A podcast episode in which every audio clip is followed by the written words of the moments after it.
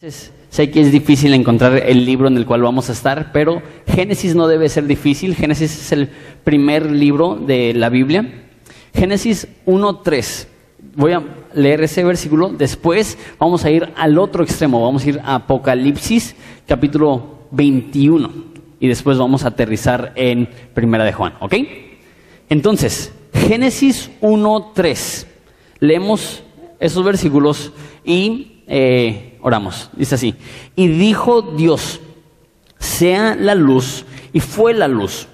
Y vio Dios que la luz era buena, y separó Dios la luz de las tinieblas. Brinca ahora al último libro de la Biblia, Apocalipsis 21, 22. Dice así, no vi en ella ningún templo porque su templo son el Señor y Dios Todopoderoso y el Cordero. La ciudad no tiene necesidad de que el sol y la luna brillen en ella, porque la iluminan la gloria de Dios y el Cordero es su lumbrera. Las naciones caminarán a la luz de ella y los reyes de la tierra traerán a ella sus riquezas y su honra. Y verán su rostro y llevarán en su nombre en la frente. Ah, perdón entonces, eso es versículo 24. Ahora brinca al versículo 4 del capítulo 21. Entonces, dale vuelta una página. Isaías 4, perdón, 21, 22, 4 dice, a mitad del versículo, y verán su rostro y llevarán su nombre en la frente.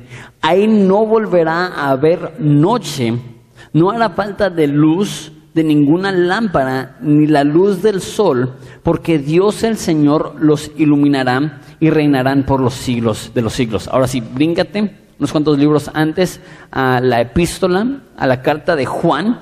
Vamos a estar estudiando el versículo 5 al 8. Dice así.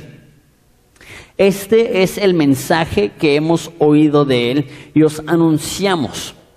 Dios es luz y no hay ningunas tinieblas en él. Si decimos que tenemos comunión con Él y andamos en tinieblas, mentimos y no practicamos la verdad. Pero si andamos en luz, como Él es luz, tenemos comunión los unos con los otros y la sangre de Jesucristo nos limpia de todo pecado. Si decimos que no tenemos pecado, nos engañamos a nosotros mismos y la verdad no está en nosotros. Oramos. Jesús, damos tantas gracias por la oportunidad de venir a estudiar la palabra una vez más, la oportunidad que nos das a conocer de ti. Y Jesús, admitimos que estamos hambrientos y sedientos, no de carne que perece, sino del pan de vida que para vida eterna permanece. Que queremos tener un encuentro real contigo, Dios, con tu Hijo Jesucristo, y que nuestra vida jamás sea igual. Y sabemos que tú puedes hacer esto. Entonces te rogamos que abras nuestros ojos de nuestros entendimientos, que destapes nuestras orejas y nuestros oídos para poder escuchar la palabra que tienes para nosotros. Es en tu nombre precioso que pedimos esto. Amén. Ok, les recuerdo el contexto en el cual estamos. Juan es un hombre anciano, probablemente tiene entre 90 y 100 años y ha vivido la mayoría de su vida sin haber escrito ningún libro y ahora llega a los últimos cuantos de sus años de su vida y entra en una racha muy padre en la cual escribe el Evangelio de Juan, tres cartas y el libro de Apocalipsis. Si hubiera muerto antes, ni siquiera hubiéramos tenido esos tres libros registrados. Y en esta carta ya está escribiendo como un hombre anciano y escribiéndole a una iglesia en Éfeso, una iglesia bastante joven, una iglesia bastante eh, eh, llena de misticismo y teología eh, griega. Entonces escribe esa carta para combatir eso. Y ya vimos en los primeros cuatro versículos que son súper importantes. En la la literatura antigua no tenían un índice, no tenían una tabla de contenidos. Entonces lo que hacían es que en los primeros cuantos eh, o en las primeras cuantas oraciones, en el primer párrafo, describían todo lo que iban a tener en el libro para que pudieras tener una idea de lo que estabas leyendo. Entonces, en los primeros cuatro versículos vimos que, que Cristo es el Padre comunicando a nosotros cómo tener vida, es vida eterna. Vimos que podemos tener comunión los unos con los otros, vimos cómo tener comunión con Dios, vimos que podemos tener vida eterna, vimos qué significa tener gozo cumplido, vimos todas estas cosas. Y eso nos trae ahora a este momento. Mira cómo empieza versículo 5. Dice, este es el mensaje. Entonces ya terminó la introducción, ya está entrando en el cuerpo del mensaje y dice, que hemos oído de Él y os anunciamos. Dios es luz y no hay ningunas tinieblas en Él. Ok, Él dice aquí, este es el mensaje. No dice, este es un mensaje. No dice, este es un aspecto del mensaje. No dice, esto es parte del mensaje. Eso es importantísimo. Esto es el mensaje. Juan, como un hombre de 100 años, escribiendo las últimas palabras de su vida, dice, este es el mensaje de Jesucristo. Importantísimo. ¿Y qué es lo que dice? Dios es luz. Y esta es una de, varias definiciones que le da eh, Juan a, Dios. Dice eh, aquí que Dios es luz va a decir más adelante en el capítulo 4 que Dios es amor, va a decir que Dios es puro y va a decir que Dios es justo. Entonces, esas no son definiciones de lo que hace Dios. No, no dice Dios ilumina, dice Dios es luz, no dice Dios ama, dice Dios es amor. Obviamente Dios sí ilumina y obviamente Dios sí ama, pero es mucho más que eso. Eh, es su esencia, es cómo es Dios. Y eso es importante porque en nuestra cultura del siglo XXI occidental es muy diferente a la audiencia a la cual está escribiendo Juan. Nuestra cultura dice esto, nosotros podemos saber quién es Dios y usamos textos religiosos para ayudarnos a entenderle mejor. Pero tenemos como humanos una idea básica de quién es Dios. No es así la Biblia. La Biblia no fue escrita para ayudar el conocimiento que ya tienes de Dios. La Biblia fue escrita para ayudar a personas que no tienen idea de quién es Dios. Y si tú llegas y dices, no, es que yo creo que Dios es así, y buscas una religión que concuerde con tu Dios, el cristianismo no es así. No es que tú eliges tu Dios y buscas un texto para que te revele cómo mejor conocerle. Es que Dios es luz. Y es imposible conocer a Dios a menos de que Él se nos haya previamente revelado. Ok, entonces, Dios es luz. ¿Y por qué es tan importante esto? Vimos Génesis 1 que empieza con Dios diciendo, sea la luz y fue la luz. Y después fuimos hasta Apocalipsis 21 y 22, los últimos dos capítulos de la Biblia, y vimos que en la santa ciudad, en la nueva Jerusalén, no va a haber necesidad de sol ni luna. ¿Por qué? Porque Dios es la luz que vamos a necesitar. Ok, también en la literatura antigua, las personas empezaban y terminaban con el punto más importante del libro. Eso se le refiere como el efecto sándwich. No sé a cuántos les gustan los sándwiches, pero eh, lo que determina si es un sándwich o no, no es lo del medio. Vamos a decir que tienes un sándwich de carne asada. Lo que determina que es un sándwich no es que tienes carne asada adentro, sino es que tienes pan abajo y pan arriba.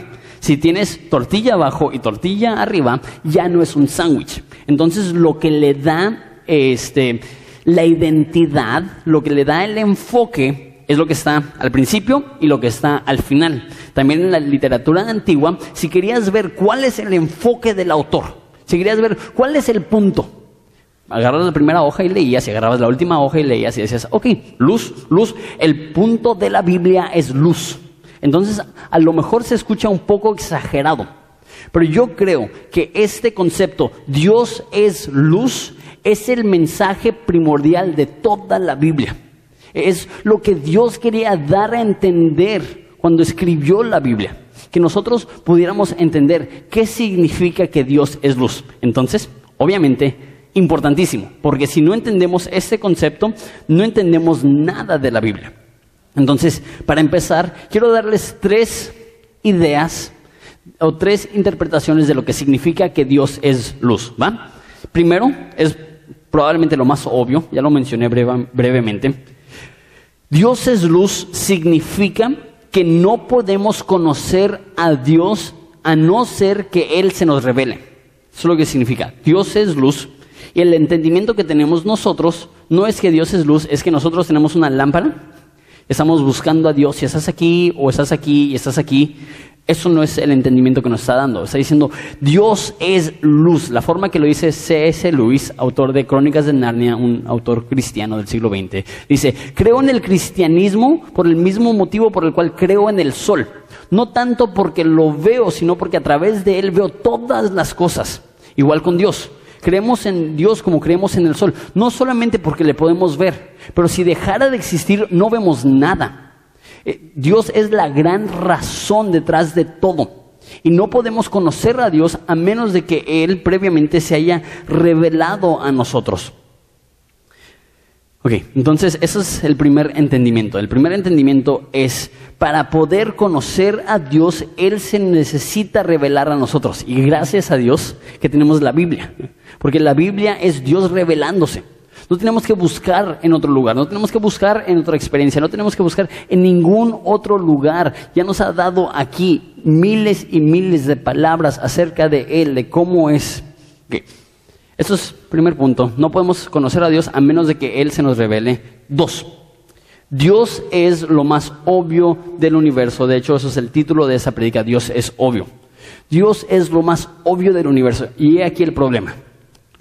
El ser humano por su naturaleza caída, se acostumbra a lo que tenemos así.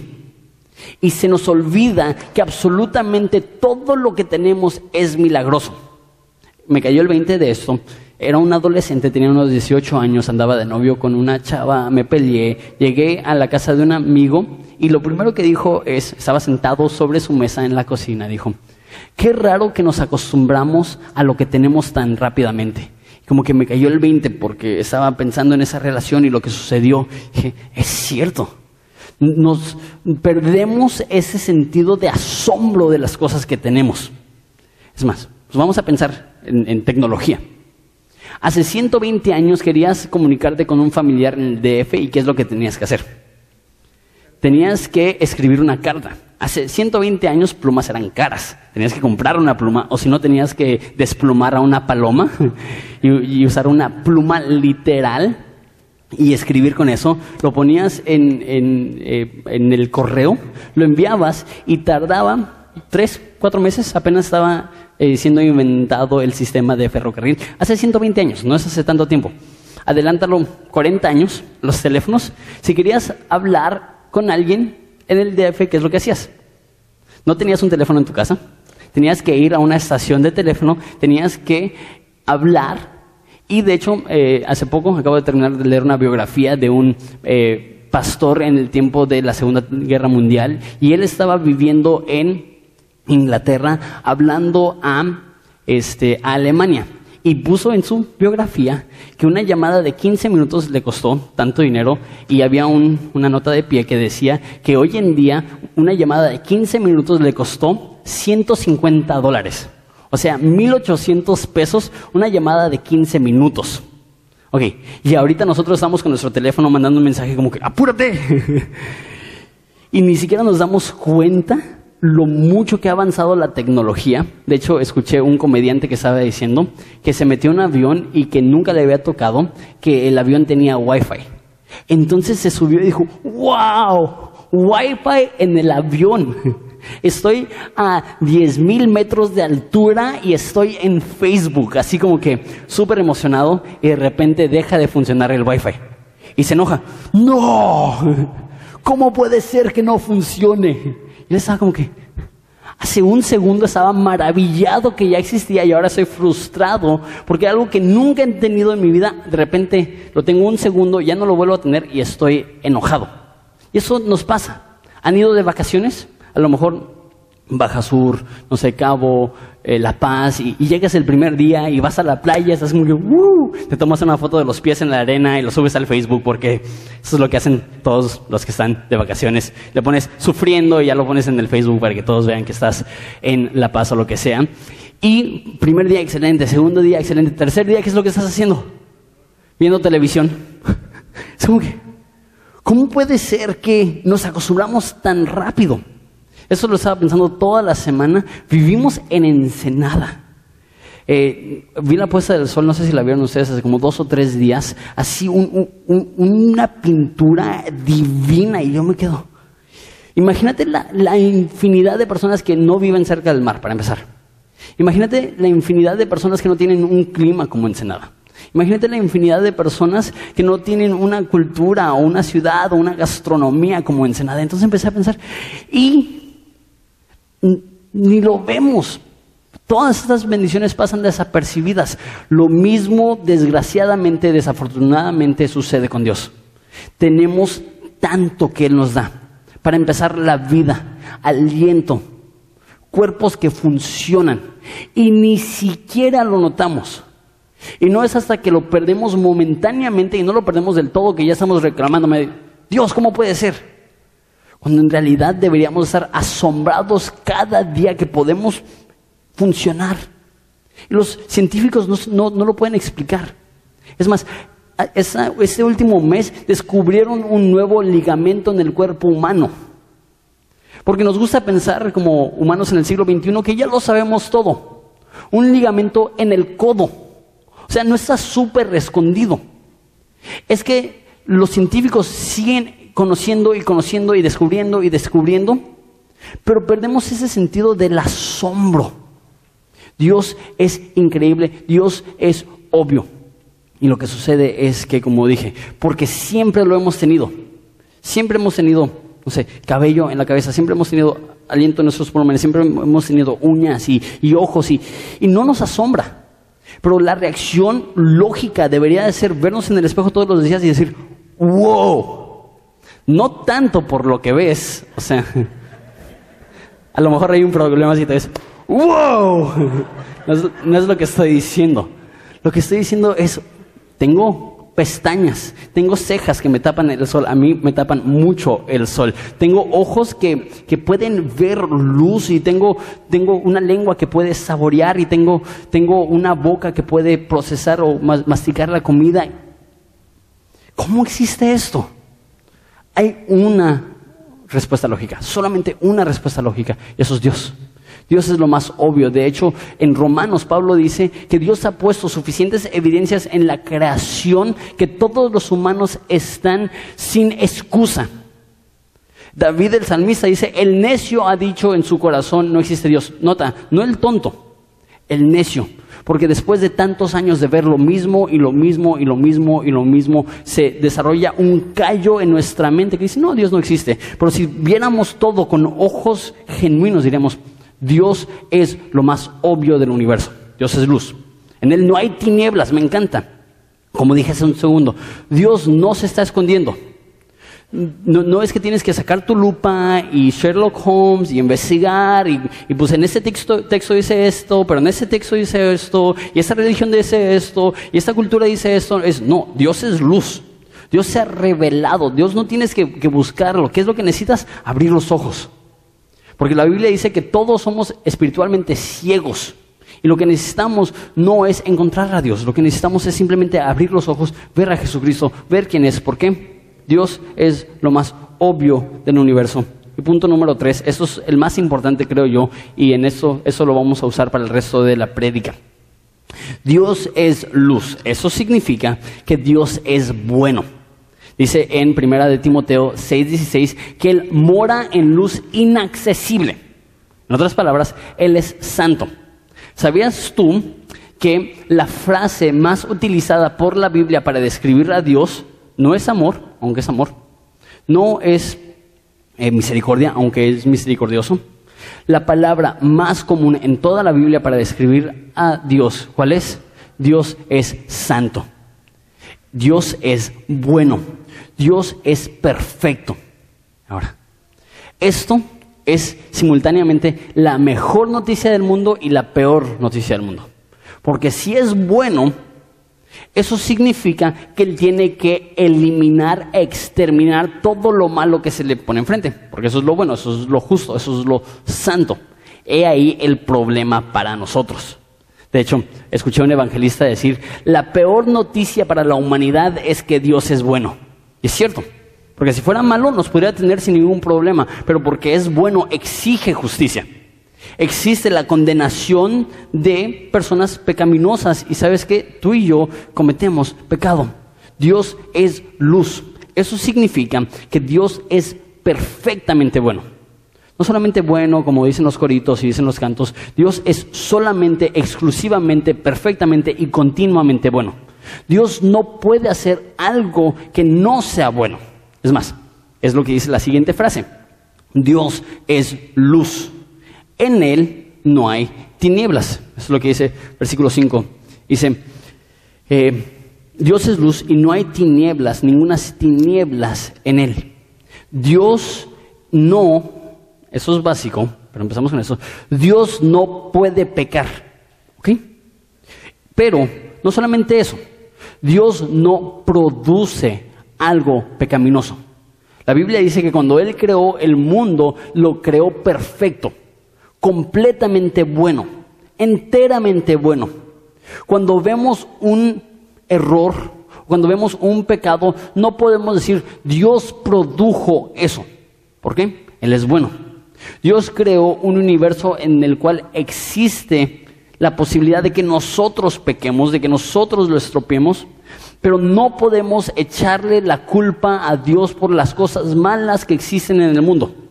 Cuando alguien dice, si Dios es tan bueno, entonces ¿por qué existen guerras? ¿Y por qué existen hambrunas? ¿Y por qué existen enfermedades? Y yo digo, Dios no lo creó así. Dios creó el mundo perfecto y tú y yo a través de nuestros pecados somos lo que lo hemos producido. No, no podemos echarle la culpa a Dios por eso. Y entonces las personas dicen, entonces no es todopoderoso, entonces no es soberano. Porque si fuera soberano, así puede detener toda la maldad del mundo. ¿Es cierto eso, sí o no? Si Dios fuera soberano, Él puede detener toda la del mundo. dicen, pues Dios no es soberano. O Dios es soberano y es malo, o Dios es bueno y no es soberano. Eso es lo que te dirán algunas personas. Pero digo esto. Si tú dices, quiero que Dios elimine todo lo malo, ¿has hecho tú algo malo? Y si sí, eso te incluye a ti. Porque es, algo, es algo muy hipócrita decir, quiero que termines con la maldad en África, pero no termines con la maldad en mí. Quiero, quiero que ya no haya hambrunas en México, pero ¿cuánto has apoyado tú? ¿Cuánto has contribuido tú para detener? Entonces, pues te eliminaría a ti. Entonces ahí empezamos a decir, no, pues entonces es que yo soy buena persona. ¿Y quién te dijo que eres buena persona? No, pues, pues Barney y mi mamá y mi maestra. Ok. Déjate digo lo que dice la Biblia. La Biblia dice que Dios nos creó buenos, pero cada uno ha pecado, cada uno se ha desviado, cada uno vive en sus delitos, en sus pecados. Dios es luz, Él no tiene tinieblas. Y eso presenta un problema. Mira lo que dice el versículo 6. Si decimos que tenemos comunión con Él y andamos en tinieblas, mentimos y no practicamos la verdad. Es, esta frase, andar en tinieblas, habla de dos cosas. Uno, andar en tinieblas habla de pecado habitual, o sea que lo haces por hábito, no, sin, eh, sin ningún tipo de remordimiento o arrepentimiento. Si tú estás pecando constantemente, habitualmente, sin remordimiento, la Biblia dice que tú estás en tinieblas. Ok, eso es paso número uno. Y dice que no puedes decir que conoces a Dios ser en tinieblas. Me encanta en un aspecto, obviamente eso es durísimo, palabras muy fuertes. Me encanta porque la Biblia dice que Juan es el discípulo amado y la historia le llama el discípulo del amor. Y me encanta que el discípulo del amor es una de las personas más directas. ¿Cómo te zafas de esto? Si uno dice tener comunión con Dios y anda en tinieblas, el tal miente. Escúchame bien, en amor, porque eso es lo más amoroso que te puedo decir.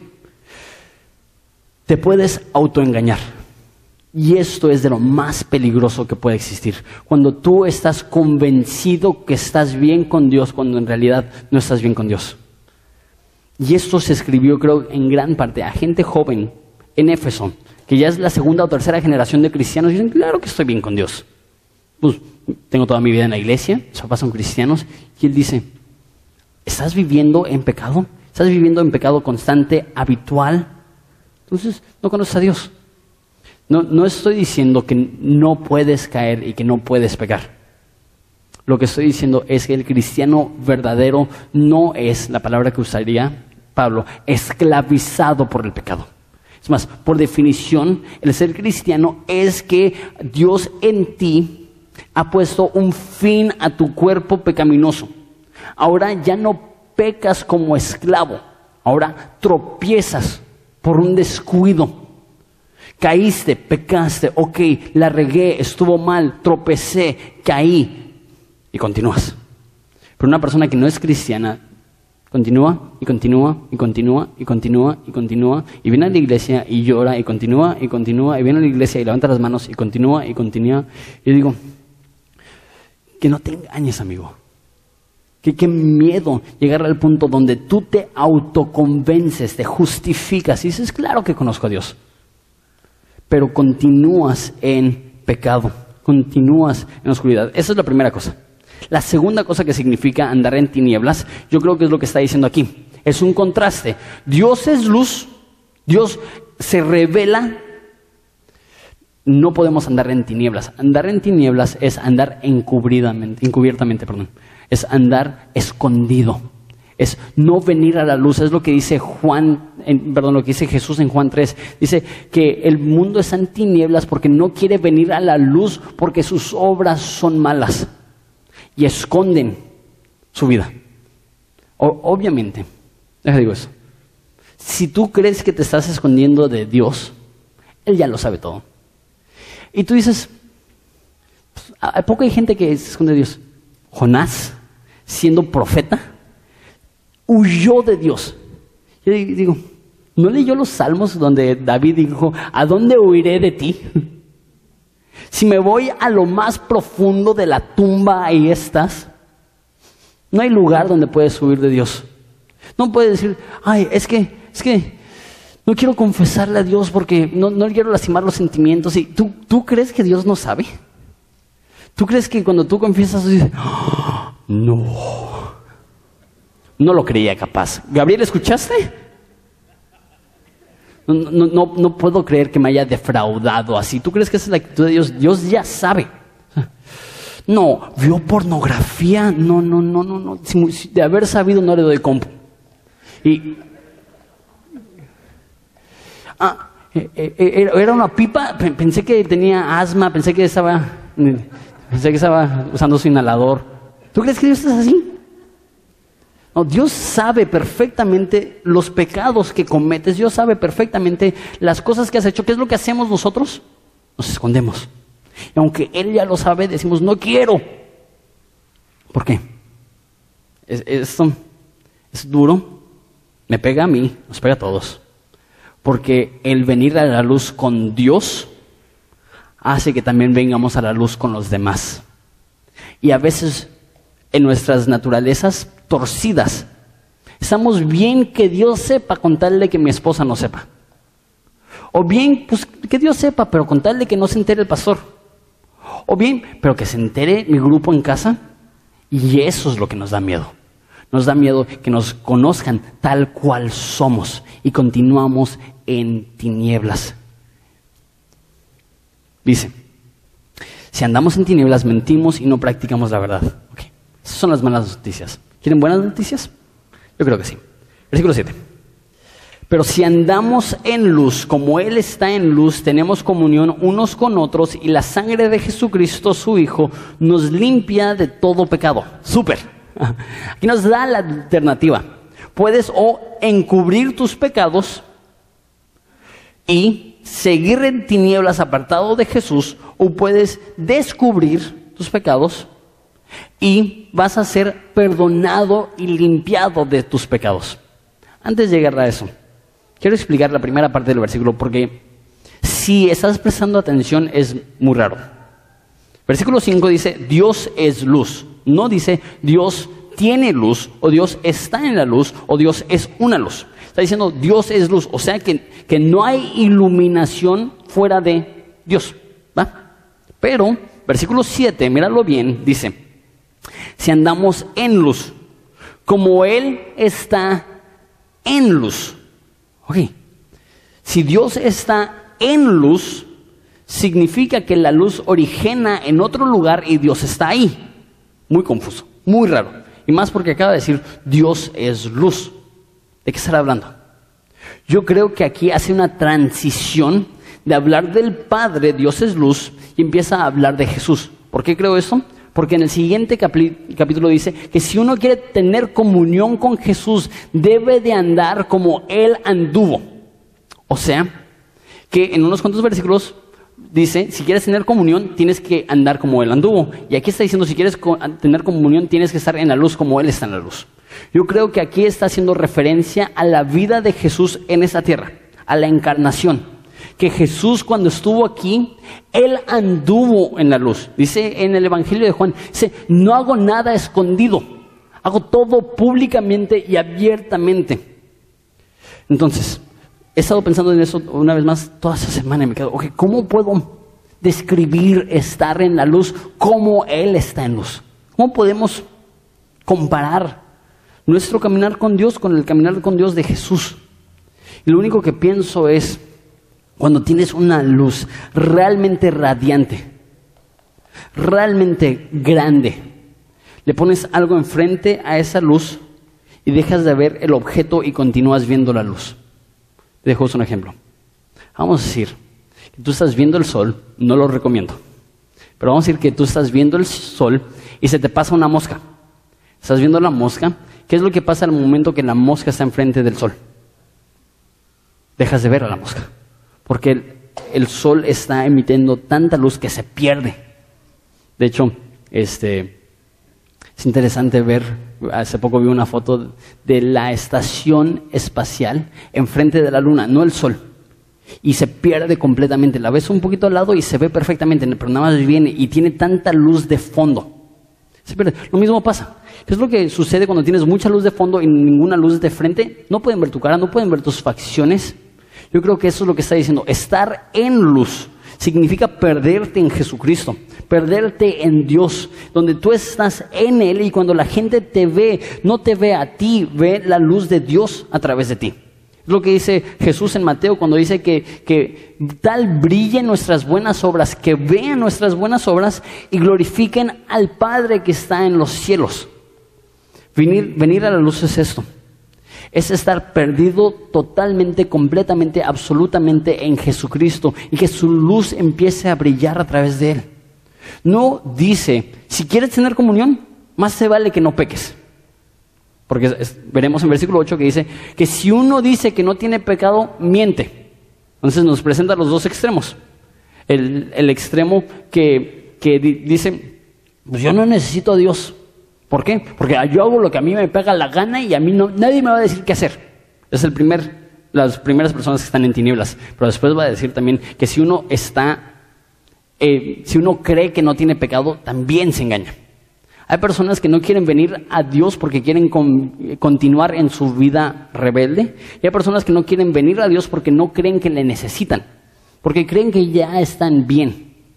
Entonces, cuando venimos a la luz, acuérdense, va a exponer nuestros pecados. Y vamos a estar expuestos.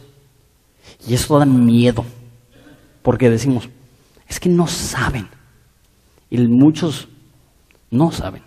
Y estoy en un puesto interesante siendo pastor y dando consejerías y me entero de cosas que hacen las personas aún dentro de Horizonte. Yo digo, ¿cómo? Pedófilos y y, gente que tú te dices, te ves tan normal y da miedo. Si vengo a la luz, ¿qué es lo que pasará? Dice dos cosas. Tenemos comunión los unos con los otros. Voy a hablar de eso en un segundo. Quiero enfocarme en la segunda parte. Y la sangre de Jesucristo, su Hijo, nos limpia de todo pecado. ¿Qué es lo que sucede cuando vienes a la luz? Cuando confiesas, cuando confías en Jesucristo, cuando te dejas caer ante Él su sangre nos limpia de todo pecado. Ahora, eso es extraordinario, porque tú y yo posiblemente podemos entender que nos perdone. Ok, hiciste algo mal, no te voy a regañar, no te voy a castigar, es perdón. No, no te voy a tratar como tus acciones merecen. Igual y, eso ya es extraordinario. Pero, pero aquí está diciendo más que eso. Aquí no solamente es perdón, esto es lavamiento de pecados. Esto es la, eh, el, el borrar de los pecados. Está erradicando los pecados. Escúchame bien. Y esto no es algo, un concepto racional. Eso es 100% fe. Eso lo vas a tener que creer, no porque tu conciencia te lo dice, lo tienes que creer porque la palabra de Dios lo dice. Esa es la, lo que los teólogos llaman imputación de justicia. O sea, que no solamente te perdona Dios, sino que te regala su santidad, te regala su perfección, borra todos tus actos malos. Entonces, esa es la palabra teológica, la palabra acá entre nos, entre cuates, es que, y escúchame bien, y créelo, te ruego, por favor, que lo creas. Dios no, perdón, déjalo de otra forma. Dios no interactúa contigo conforme a tus pecados. Si Dios interactuara contigo conforme a tus pecados, te destruiría. Pero Dios decide al momento de interactuar contigo, interactuar contigo como si jamás hubieras cometido ni siquiera un pecado. Dios cuando te ve, te ama de esta forma, como si tú fueras totalmente perfecto, como si tú jamás hubieras pecado. Ahora la pregunta es, ¿has pecado? Sí. Son las dos, ni siquiera son las 12.10 el domingo, y sé que todos ya pecaron, de alguna forma. Entonces, ¿vas a pecar? Sí. Entonces, ¿cómo lo hace Dios? Lava tus pecados, limpia tus pecados. De hecho, esta palabra aquí nos lava de todos los pecados. El verbo que usa no está hablando de pasado, está hablando de algo continuo. O sea, el momento que cometes un pecado, Dios ya lo limpia. El momento que tú cometes ese error, Dios ya lo limpió. El momento que tú cometes esta atrocidad, Dios ya lo limpia. Eso no es para todos. Eso es para aquellos que andan en la luz.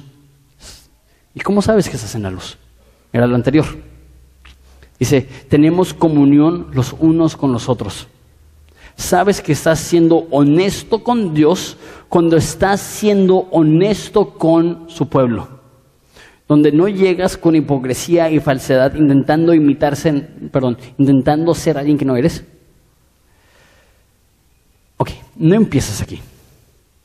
Nadie empieza una relación diciendo, hola, mi nombre es tal y tal, soy un pervertido. Mucho gusto. No, empezamos nuestras relaciones ahí. Pero el cristiano, conforme va avanzando en su conocimiento de Jesús, va a ir también profundizando en sus relaciones y va a poder tener amigos cristianos con los cuales puede decir, ¿sabes qué, bro? Ora por mí, estoy batallando, no sé, con pornografía, estoy siendo muy impaciente con mis hijos, le alcé la voz a mi esposa, estoy siendo un patrón cruel, estoy siendo un trabajador flojo, necesitas orar por mí.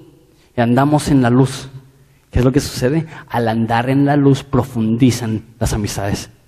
Al andar en honestidad profundizan tus relaciones y tus amistades. Falsedad produce superficialidad. Si batallas con relaciones superficiales es porque no has sido honesto. Si batallas con relaciones superficiales es porque sigues intentando ser alguien que no eres, en vez de venir a la luz y confesar lo que has hecho. Una vez más, eso no es con todos. Eh, aquí cuando dice unos con otros está hablando con cristianos. Ten cuidado también al momento de confesar que sea una persona que ya se ha ganado tu confianza es una persona que ya puedes ver, este es un hermano en Cristo, que lo va a poder procesar de una buena forma y no, no, no me va a lastimar o, o a herir con esta información. Pero es necesario. Ok. Tenemos comunión los unos con los otros. Y dice, con ese versículo termino. Si decimos que no tenemos pecado, nos engañamos a nosotros mismos y la verdad no está en nosotros. Quiero dirigirme particularmente a no cristianos. Porque si eres cristiano, dudo que sientes que nunca has pecado. ¿Por qué? Porque para ser cristiano necesitas reconocer, ok, yo he ofendido a Dios y necesito un Salvador. Eso es básico. Aunque sí hay personas que creen en una teología, no es muy común, pero hay algunas personas que creen que puedes alcanzar la perfección en este mundo. Que, que puedes dejar de pecar me tocó un pastor, amigo mío de hecho hace un poco, que me dijo, Jonathan, yo ya no batallo con el orgullo. Yo pensé que era broma, porque se escucha como una broma. Y mi respuesta fue, ¿cuánto tiempo tienes sin batallar con el orgullo? Un pastor. Y me dijo, desde el 2009. Yo, ok, entonces has estado contando, como que eso es un poco orgulloso, ¿no? Y hay personas que creen, pues, pues, yo ya no peco, pues yo ya no, yo ya no tengo orgullo, yo ya no, soy súper humilde. Y casi le quería decir, bro, lo que me dices es lo más orgulloso que he escuchado en mi vida. Tú batallas con el orgullo más que todos. Y hay personas, que, muy pocas personas que creen que después de ser cristianos que vamos a vivir sin pecado. No quiero hablar tanto a esas personas. Estoy hablando más a gente que no es cristiana. Y estoy seguro en un grupo de este tamaño que hay muchas personas aquí que no son cristianas. Y dice aquí que vives autoengañado si crees que no tienes pecado. Y a lo mejor tú dices cosas como, nadie es perfecto, pero usas eso para justificar tu pecado. Usas eso para decir, sí, si nadie es perfecto, pues todos estamos iguales y si todos estamos iguales, pues no soy mala persona. Pero no es así. Si tú no tienes una necesidad urgente de un Salvador, no es que seas tonto o no es que seas X o Y, es que te has engañado y has creído tu propia mentira, que realmente las cosas no están tan mal. Deja, te ruego, si tú estás aquí y tú sientes que no necesitas a Dios, te has engañado. Eres ciego. No puedes ver lo que Dios tiene y quiere para ti. John Piper usó esta imagen en ese sermón. Increíble.